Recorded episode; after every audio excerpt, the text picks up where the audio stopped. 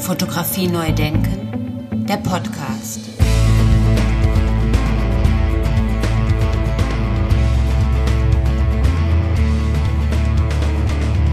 Ja, ganz herzlich willkommen zu einer neuen Episode von Fotografie neu denken. Heute möchte ich mit einem Künstler sprechen, der 1946 in Stuttgart geboren wurde. Und sein Wunsch war es, genau heute, genau Ostern 2021 mit dieser Episode online zu gehen. Und ich möchte ganz kurz den Klappentext des Kataloges vorlesen, der 2020 über Helmut Schweitzer im Salon Verlag erschienen ist. Helmut Schweitzer, geboren 1946 in Stuttgart, gehört zu den bedeutenden Vertretern der Konzept- und Aktionskunst in Deutschland. Mit seinen Fotografien, Filmen, Installationen, Skulpturen, Collagen und Grafiken erschuf er eine Bildwelt von einzigartiger Ästhetik, die von tiefem Respekt gegenüber der Natur geprägt ist und sich auf subtile Weise mit den Errungenschaften und den Bedrohungen technischer Entwicklung und wissenschaftlichen Fortschritts auseinandersetzt. Dabei lässt er in seinen Werken die Interaktion von Mensch und Schöpfung, von Natur und Kultur erfahrbar werden. Das vorliegende Buch gibt einen Überblick über seine wegweisende künstlerische Arbeit und spannt einen Bogen von 1968 bis 2019. Interaktion zwischen Mensch und Schöpfung. Und damit wird auch klar, warum Helmut Schweitzer gerne die Episode Ostern online hören möchte, sozusagen. Ich grüße ganz herzlich Helmut Schweizer in Düsseldorf. Viele Grüße. Ja, hallo um die Ecke nach Essen. Äh, freut mich, dass äh, ich in Ihrem Podcast mit Ihnen mich unterhalten kann und wir uns ein bisschen austauschen können, öffentlich. Ja, sehr, sehr gerne. Freue ich mich drauf, Herr Schweizer. Und da gehen wir mal direkt rein. Also wir haben gerade gehört, Interaktion von Mensch und Schöpfung. Das klingt nach einem riesigen Thema. Können Sie mal so einen Titel nennen und mal eine Arbeit exemplarisch beschreiben? Ja, es, gab äh, eine, eine große Arbeit, an der ich bestimmt anderthalb Jahre dran war, äh, in den äh, 80er Jahren, die hieß Französische Landschaften. Und da war es so, dass ich Frankreich kannte. Ich kannte auch das Problem, was ich wenigstens als Problem sah, nämlich, dass in den Kulturlandschaften in Frankreich, die dadurch an den Flüssen über die Jahrtausende entstanden waren, jetzt auch die Kernkraftwerke stationiert wurden, weil da fließendes Wasser zur Kühlung war. Und wenn ich also durch äh, Burgund fuhr oder wenn ich an der äh, Loire entlang fuhr oder an der Rhone, dann fand ich dort überall Kernkraftwerke. Und äh, ich habe auf der einen Seite diese Landschaften fotografiert. Ich habe aber auch ähm, Kultur fotografiert, zum Beispiel äh, äh, den Teppich von Angers. Und äh, ich habe dann gotische Kathedralen fotografiert. Und auf der anderen Seite habe ich mir Material besorgt zum Innenleben der französischen Kernkraftwerke, an das man auch rankommt und wo man sieht, wie die Kernkraftwerke im Inneren sind. Dieses Material habe ich auch mir dann abfotografiert und es sind dann zwei Arbeitsgruppen entstanden. Das eine waren dann tatsächlich Landschaftsbilder, die äh, waren montiert aus meinen Fotos dieser Landschaften plus Elementen aus den Kulturgegenständen, also zum Beispiel diesem, diesem Teppich von Angers mit der Apokalypse drauf, die waren da zusammenmontiert. Das Ganze war dann, diese Montagen relativ groß, schwarz-weiß abgezogen, also 2,50 Meter lang, 1,20 Meter hoch die Bilder. Und diese schwarz-weißen Abzüge, die habe ich dann farbig bearbeitet, also einmal chemisch durch Veränderungen äh, der quasi Silbermaterialien in der Gelatine und dann auf der anderen Seite, indem ich die teilweise auch noch mit Eiweiß-Lasurfarben behandelte. Das gab dann so eine Gruppe von horizontalen langen, könnte man sagen, Panoramen.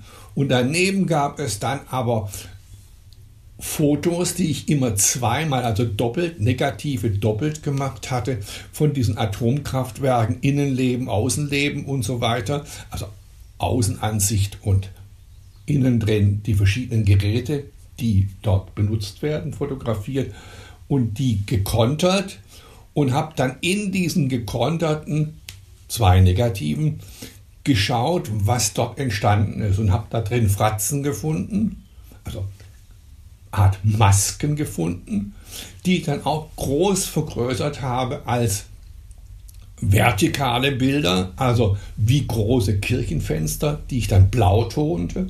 Und es gab dann zum Beispiel eine Ausstellung in Düsseldorf im Kunstverein in zwei Räumen und in einem Raum hingen dann diese Landschaftspanoramen, sehr farbig, ähm, sehr fließend, sehr fragmentiert. Und auf der anderen Seite hingen ganz hart diese großen äh, Fratzen, blau wie Kirchenfenster in dem anderen Raum. Jetzt jährt sich ja das äh, Unglück von Fukushima zum zehnten Mal. Jetzt am, äh, im März hat es sich zum zehnten Mal äh, gejährt. Und Sie haben da auch viel auf Instagram gepostet. Also das ist Ihnen ein Anliegen. Diese politische Haltung haben, die ist Ihnen wichtig, oder? Äh, ja, eigentlich von Anfang an. Also diese, diese ganz frühen Bilder mit den Handlungen, das waren für mich natürlich auch Verletzungen an der Natur, die ich quasi wie so Metaphern, äh, äh, wie Akupunkturnadeln setzte. Und wenn ich äh, heute äh, eine Arbeit mache äh, zu Fukushima, dann ist hier auch nicht quasi direkt ablesbar, nicht abbildhaft, so wie auch äh, so ein Schnitt, eine Kerbe in einen Baumstamm oder äh, ein, ein Blatt, was beschnitten wird und fotografiert wird, wie es beschnitten wird. Das ist ja auch nur ein Bild für etwas. Und so sind diese Arbeiten, also zu, zu Fukushima, das sind auch äh, Bilder, die gelesen werden müssen, aber die natürlich sich mit dem politischen äh, und mit dem Zweifel an dieser Technik von meiner Seite aus beschäftigen. Jetzt äh, scheint ja die, der Atomausstieg äh, besiegelte Sache zu sein. Äh, wie sehen Sie das? Äh, hat sich da jetzt äh, so, so, ein kleiner Traum erfüllt, äh, den Sie schon als junger Mann hatten? Und wie schätzen Sie heute die Lage ein? Im Moment muss man eigentlich sehr aufpassen, weil wenn Frau Merkel weg ist und die Kosten von Corona in den nächsten Jahren auf die Gesellschaft zukommen, äh, wird die Diskussion bestimmt hochgefahren, diese Kernkraftwerke vielleicht doch nicht abzuschalten und vielleicht doch auch noch modernere, sichere wieder zu bauen. Und äh, diese Kernkraftwerke und die Kernenergie ist ja nur für mich ein Beispiel, an dem man sehr gut diesen Einfluss des Menschen auf die Welt und seine Möglichkeiten, die Welt vielleicht noch länger für Menschen zu erhalten oder sie einfach nur auszubeuten, festmachen kann. Also das war für mich immer ähm, äh, halt ein ganz deutliches Bild. Also es gab auch Arbeiten zum Beispiel bei mir von mir äh, zum Verbrennungsmotor, weil ich eigentlich schon ganz früh, äh, schon in meiner Schulzeit es nicht verstehen konnte, dass man äh, quasi zu dem Zeitpunkt, als der Verbrennungsmotor äh, für das private Beförderungsmittel eingesetzt wurde, hätte man genauso gut den Elektromotor einsetzen. Siemens hat diesen Motor ungefähr zur gleichen Zeit wie Daimler seinen Motor entwickelt. Und ich konnte überhaupt nicht verstehen, wie man diese Welt so zustinken konnte, schon als Jugendlicher mit diesen Autos. Also es war mir, äh, es, äh, und ich habe dann auch mal Arbeiten gemacht dazu, aber das ist nicht so, ähm, äh, das ist nicht so scharf hinzubekommen wie mit dieser Kernenergie. Die war mir immer äh, so überdeutlich, wie der Mensch da mit der Welt und mit sich selber umgeht, nur um irgendwelche temporären Vorteile im, äh, auf der finanziellen Ebene zu bekommen. Ja, super Thema, Herr Schwarzer.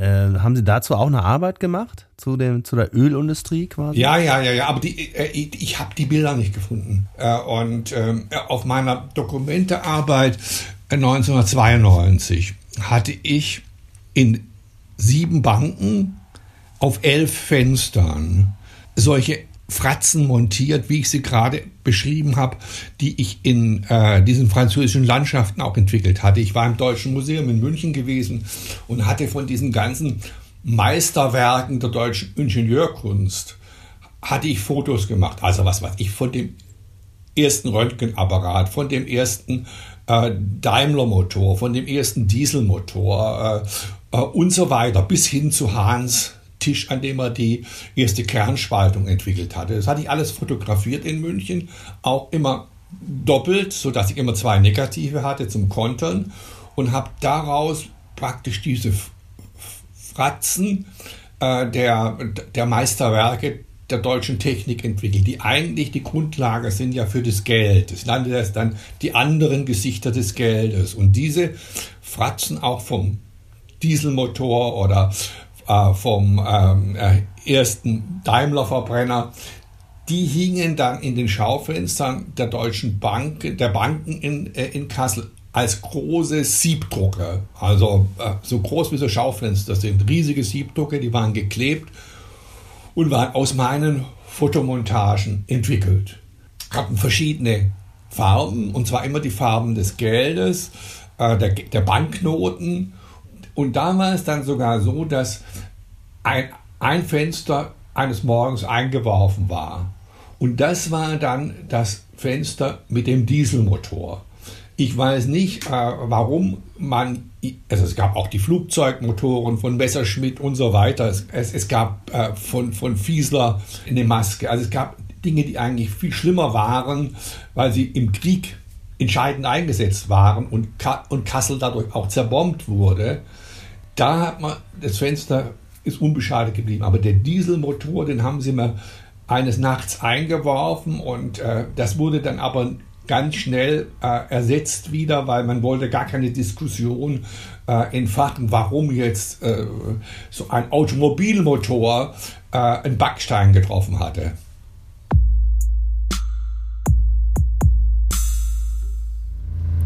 Fotografie neu denken der Podcast. Ja, wenn ich mir das so anhöre, dann äh, spielt ja die Fotografie durchaus ähm, eine größere Rolle in Ihrer Arbeit. Wie sind Sie denn zur Fotografie gekommen? Gibt es da irgendeine Geschichte? Ja, also erstmal würde ich eigentlich sagen, ich bin dazu gekommen wie zu den Buntstiften oder zu den Wasserfarben oder der Knete äh, oder vielleicht dann auch noch später, als ich ein bisschen größer war, zum Elektrobaukasten, zum Physik- oder Chemiebaukasten oder zum Mikroskop oder Fernglas. Eigentlich dadurch, dass äh, ein paar aufmerksame Menschen um mich herum, äh, die Patentante, die Großeltern, großzügig aufgepasst haben und mich dann entsprechend beschenkt haben. So bekam ich also mit sechs meine erste kleine Box und Fotografie war eigentlich etwas, was so durchlief wie Zeichnen oder Basteln oder mit Material umgehen.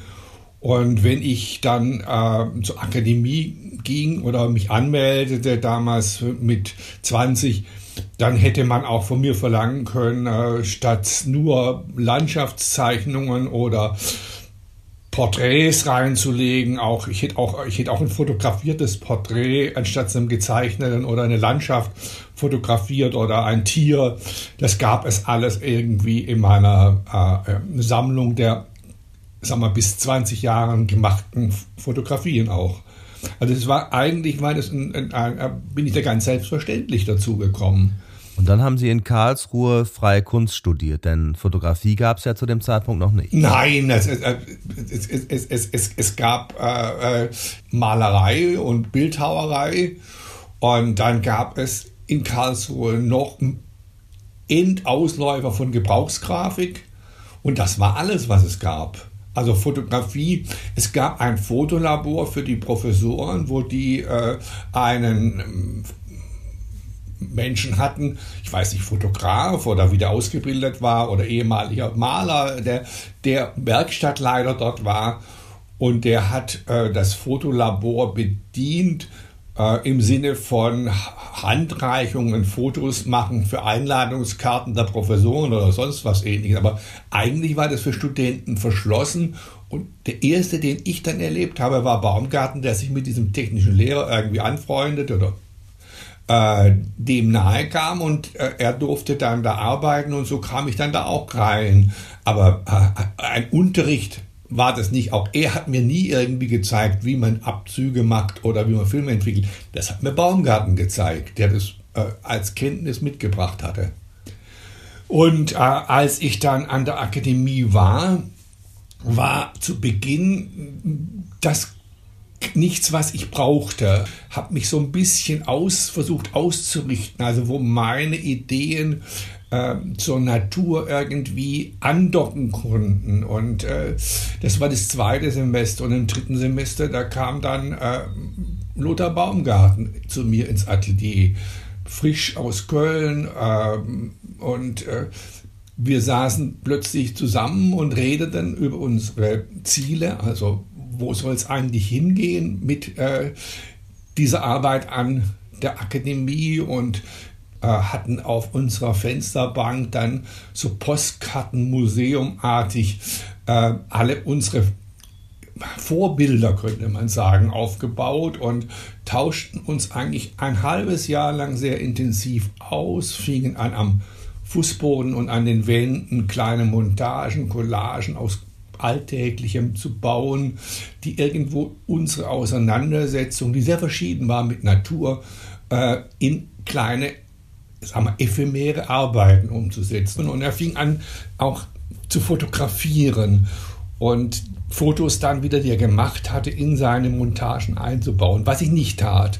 Aber ich bin mit ihm ins Labor, habe gesehen, wie man Filme entwickelt, habe verstanden, wie man die Chemie ansetzt, habe ihm dann aber auch selber Chemie gemischt nach Büchern, äh, die ich hatte, chemischen Anleitungen und fing an, auch meine hm, kleinen äh, Aktionen, die ich so am Wegrand machte oder äh, im Atelier machte, dann auch mit einzelnen Fotos die Endzustände, die Situationen, die da zustande kamen, festzuhalten.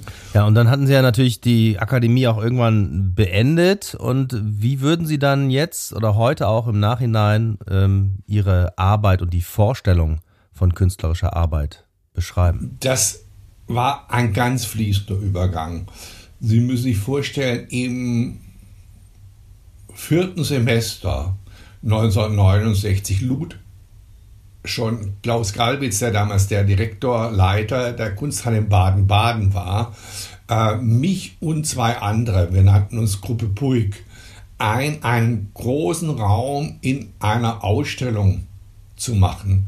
Und äh, 1970, da, da, da habe ich gerade drei Jahre studiert gehabt, war 24, stellte ich bei 14 mal 14 einer ganz wichtigen Ausstellungsserie von Klaus Galwitz mit kleinen Einzelausstellungen neben Palermo und Rainer Rutenbeck aus. Und äh, ich war aber noch Student.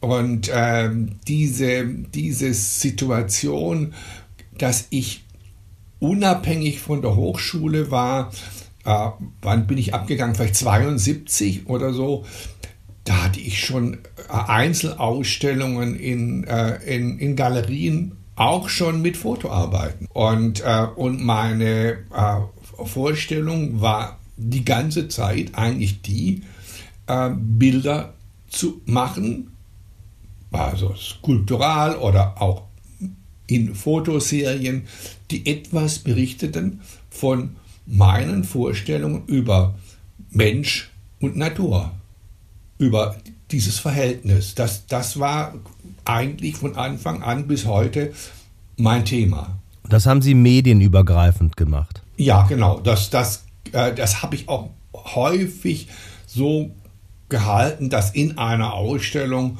äh, die Dinge nebeneinander waren, dass es durchaus in Installationen Skulpturales gab, äh, äh etwas technisch-fotografisches, äh, ähm, fix und auch bewegt, also Film, Video.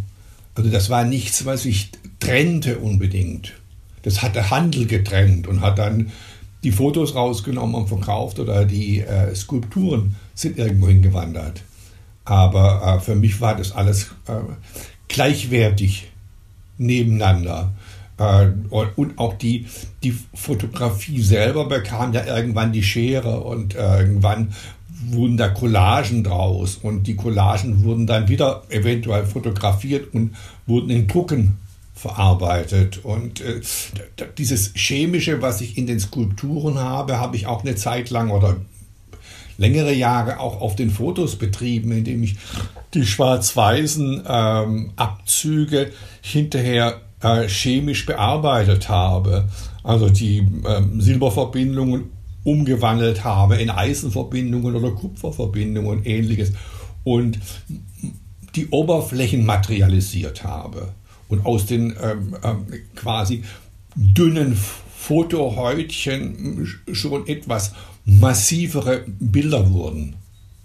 Also äh, das, die, dieses, dieses Skulpturale äh, habe ich auch durchaus mal in die Fotografie reingetragen oder das, äh, äh, das Montieren und Collagieren. Also das sind, das sind so Dinge, die ähm, äh, alle Materialien betroffen haben.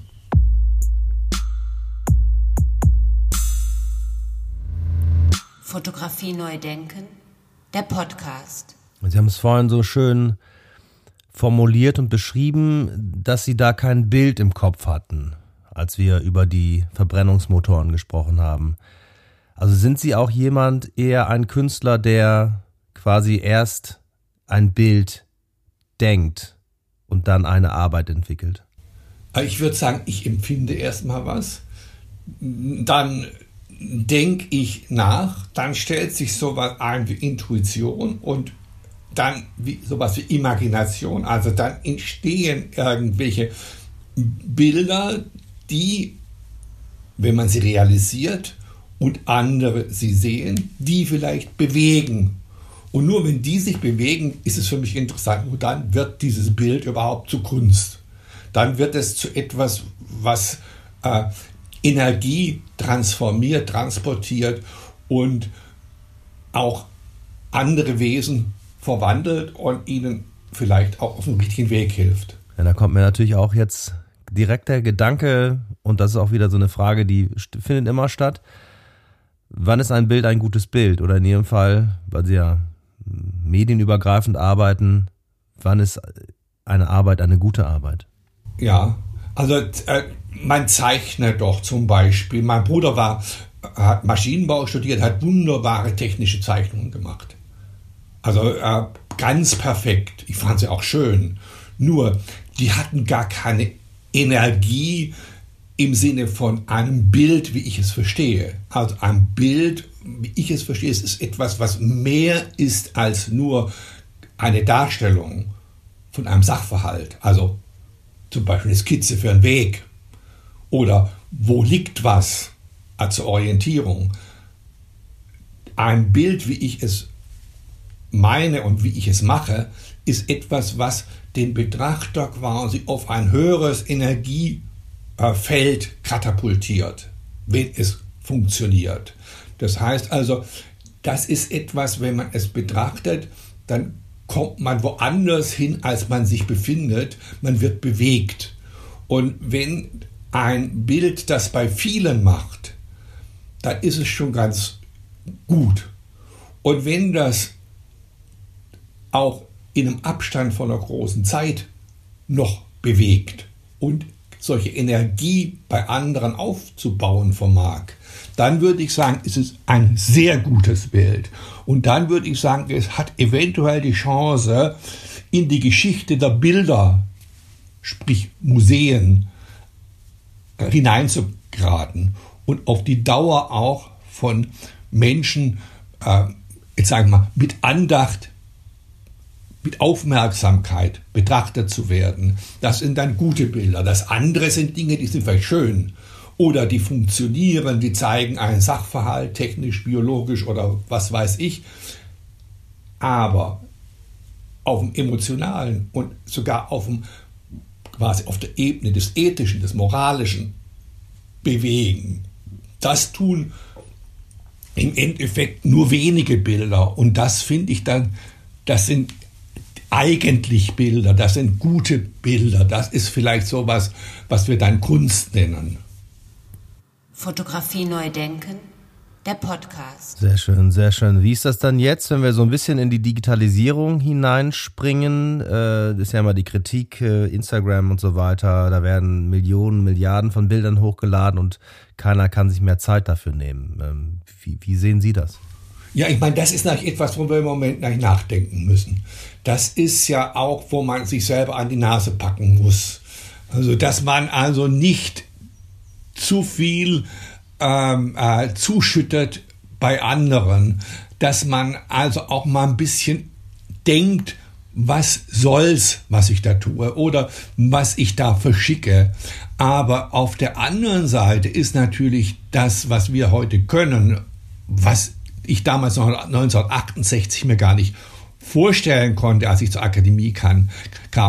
Ich kann also natürlich heute mir äh, ein Bild bauen, ein Bild machen, ein Bild aufnehmen und kann es sehr schnell an ganz viele versenden. Das heißt, das ist eigentlich etwas, was ich dann sehr demokratisch zur Verfügung stellen kann. Das hängt nicht nur in einer Galerie und einige auserlesene Leute können das sehen und noch auserlesenere Museumsleute dürfen es dann vielleicht in ihr Haus nehmen und es da irgendwo in den Keller stellen oder vielleicht gar aufhängen.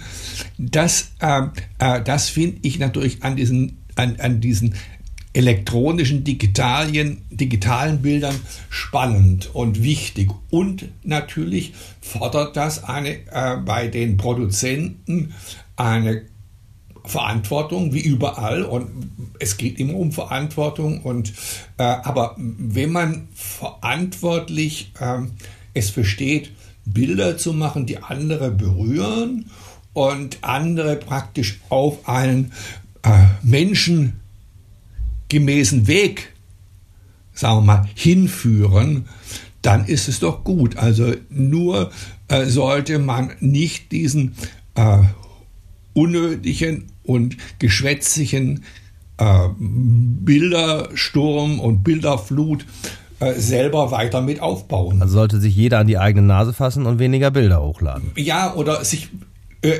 nachdenken, ist es, gibt es einen Sinn? Äh, äh, oder äh, verstopft ich da nur die Augen? Ich denke, ich bin gar nicht mehr in den paar Jahren, wo ich lebe, in der Lage, das richtig auszuschöpfen. Aber ich merke schon einfach, dass wenn ich in meiner eigenen Ausstellung ein Foto mache und auf dem Nachhauseweg in der S-Bahn das Foto in der Kamera drin bearbeite und wie ich zu Hause bin, setze ich mich in den Stuhl und fange das an auf Instagram zu posten.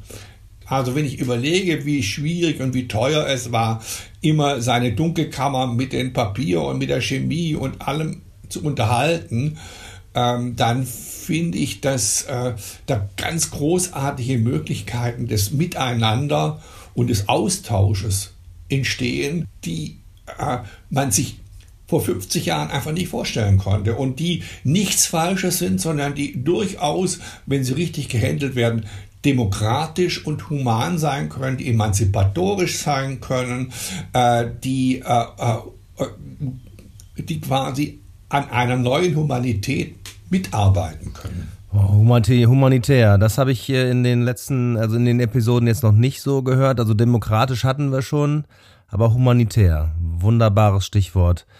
Ähm, ist das jetzt schon sowas, was danach stattfindet plötzlich, dass man ähm, diese Dinge neu denkt? Mein Podcast heißt ja ganz bewusst Fotografie neu denken, um genau diese Gedanken und diese Anstöße für Gedanken hervorzurufen.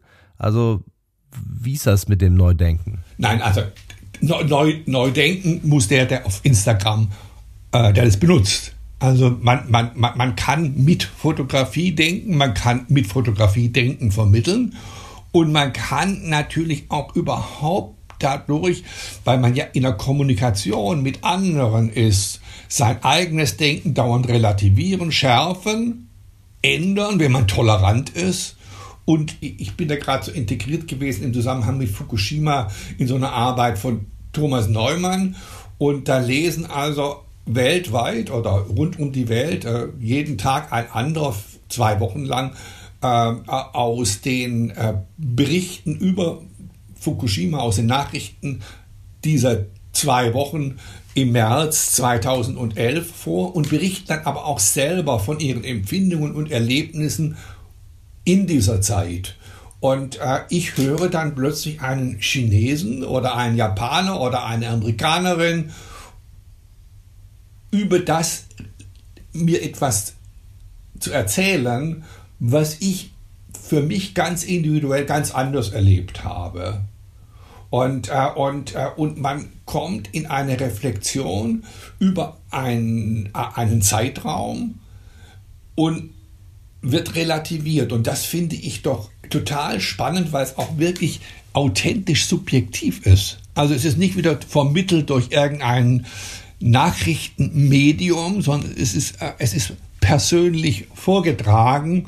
Und wenn ich will, kann ich ja mit dem Gegenüber auch in einen Kontakt treten und dieses, äh, dieses Dialogische rund um den Erdball. Ja, das finde ich auch ganz fantastisch und auch diese, wie Sie es genannt haben, dieses persönliche Vortragen ist natürlich auch eine ganz wunderbare Sache. Der Ansatz, den ich mir wünsche, nämlich, dass man aus einer Verantwortung her überhaupt anfängt zu reden und aus einer Überlegung heraus anfängt, sich mitzuteilen und dass man nicht wirklich unnötig seine eigene Energie, die Energie der anderen Zuhörer, der anderen Zuschauer verbraucht, die stumpf macht und sie langweilt mit irgendwelchem Geschwätz.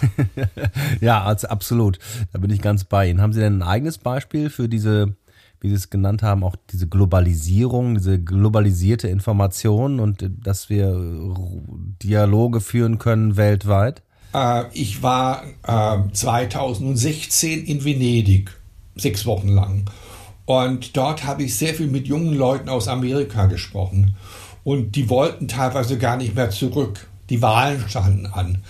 Die waren so schon dramatisiert im Vorfeld von der Wahl von Trump, dass die äh, äh, mir äh, richtig äh, Angst machten. Und als ich zurückkam, habe ich dann äh, zweimal 40 Tage lang Aussendungen gemacht mit eigenen Bildern, mit Bildern von anderen Künstlern, mit politischen Nachrichten, jeden Tag ein anderes Thema. Mal war es das Stahl, mal war es das Wasser, mal war äh, das die äh, Kernenergie, also immer verschiedene Themen 80 Tage lang mit eigenen Bildern, fremden Bildern, amerikanischer, italienischer Künstler, immer zu dem Thema, die ich gefunden habe im Netz und die ich einfach verwendet habe und kleinen äh, Filmen. Trump irgendwo redet vor den Stahlarbeitern oder er spricht über den Einsatz der Atombombe.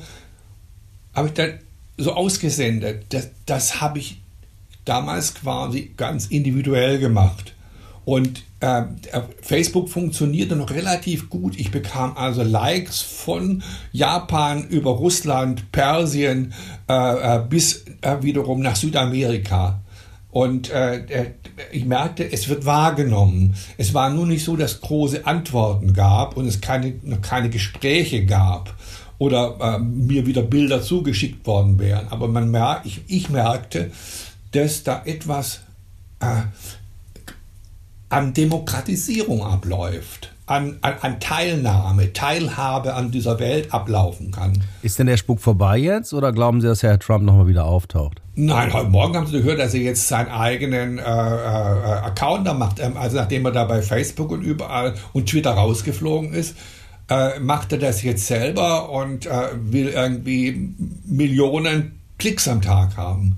Also der Spuk ist nicht vorbei. Nein, nein, das ist, das ist ja, das, das ist ja, das ist ja quasi auch wie ausgedacht der Mann. Das ist ja, das ist ja wie ein Bild für unsere Zeit. Also der, der, der, der, der, der, äh, der, das, der ist ja wie ein Kunstwerk. Das stimmt, sehr gut. Ja, das ist, das, das, das, das ist ja genial, der sich den, der sich den ausgedacht hat. ja, absolut. Kann man die sich denn noch anschauen in Ihrem Facebook-Verlauf? Auf meiner Timeline von 2016 kann das sich jeder noch anschauen. aber ähm, wie gesagt, da, dieses, ich finde das auch nicht tragisch, dass wir in eine Zeit kommen, wo man äh, vielleicht auch dieses immer Festhalten an der Geschichte ähm, mal auflöst. Sehen Sie sich nochmal äh, erinnern, ich habe gesagt, zu Anfang, als ich mit Lothar Baumgarten 1968 den, den Sommer an den Zielen gearbeitet haben, da haben wir eigentlich immer gesagt, wir wollen gar nichts Festes machen. Wir wollen nichts für die Wand machen. Wir wollen eigentlich Ereignisse schaffen. Wir wollen Situationen aufbauen, die man besichtigen kann, die man sehen kann, erleben kann und dann war es das. Also wir wollen keine Aktien produzieren. Äh, äh, das kann auch durchaus so sein, dass man es nachbauen kann. Das kann durchaus sein, was eigentlich anregt, den anderen vielleicht selber was in der Art zu machen. Also wir, wir, wir wollten eigentlich vom Museum weg. Und äh, also, also von all diesen Museen. Also das menschliche Elend muss man nicht immer dokumentieren, sondern das menschliche Elend muss man eigentlich immer verändern. Sehr schön, das menschliche Elend muss man verhindern, nicht nur dokumentieren. Sehr schön. Und mit quasi den Bildern, die man zur Verfügung stellt, vom eigenen Wissen, von den eigenen Einlassungen, eigentlich dem anderen äh, einen Impuls geben, äh, auch anzufangen, zu überlegen, wie man vielleicht äh, das Schlechte, das Böse äh, transformiert und die Energien zu was Positivem für diese Welt umbaut. Also das Bild wirklich als ein Energiepotenzial und ein äh, auch energieverschenkendes Material. Ich denke, gute Bilder sind Geschenke von Individuen, Individuen, die Verantwortung übernehmen wollen.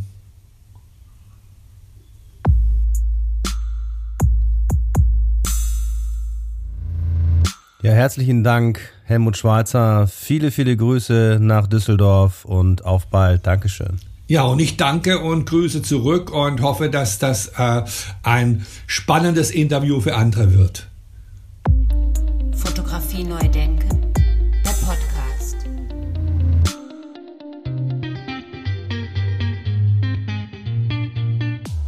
Und weil wir es so oft schon davon hatten, dass Fotografie eine Sprache ist, möchte ich aus einer Arbeit von Helmut Schweitzer zitieren, die Sie auch in dem Katalog vom Salon Verlag finden können. Und zwar die Arbeit Babylon Palaver von 2001 bis 2003. Da steht nämlich über ein Porträt folgender Text. Chancen, die man nicht sieht, kann man nicht ergreifen. Tolles Zitat, wie ich finde, vor allen Dingen auch im Zusammenhang mit meinem Podcast Fotografie neu denken.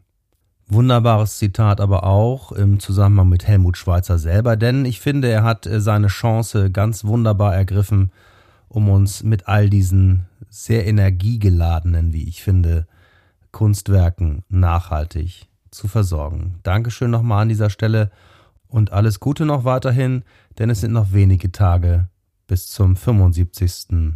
Geburtstag von Helmut Schweizer. Und der erwähnte Katalog über Helmut Schweizer, der im vergangenen Jahr herausgekommen ist mit einem interessanten Text von Stefan Oehm, den können Sie bestellen unter der Verlagsseite www.salon-verlag.de. Alle Düsseldorfer und umzu lebenden Hörer und Hörerinnen können den Katalog auch versandkostenfrei frei, direkt in der Galerie Farb in Düsseldorf abholen. Überhaupt sind zahlreiche aktuelle Arbeiten auch auf der Seite von seinem Galeristen von Rupert Farb zu sehen unter www.galeriefarb.de. Und wie wir gerade gehört haben, steht Helmut Schweitzer den sozialen Medien sehr aufgeschlossen gegenüber und so ist er bei Instagram unter Helmut Schweizer und auch bei Vimeo unter Helmut Schweizer zu finden. Alle Informationen sind natürlich selbstverständlich wie gewohnt in den sogenannten Show Notes dieser Episode zusammengefasst und lassen sich dort anklicken und dann haben Sie einen direkten Zugang und einen schnellen Zugriff auf die entsprechenden Webseiten. Da bleibt mir nur noch zu sagen, frohes Osterfest, gesund bleiben da draußen und bis zum nächsten Mal. Hören Sie wieder rein, hört wieder rein, wenn es wieder heißt Fotografie neu denken. Ciao, ciao, Dankeschön. Fotografie neu denken, der Podcast. Eine Produktion von Studio Andy Scholz 2021.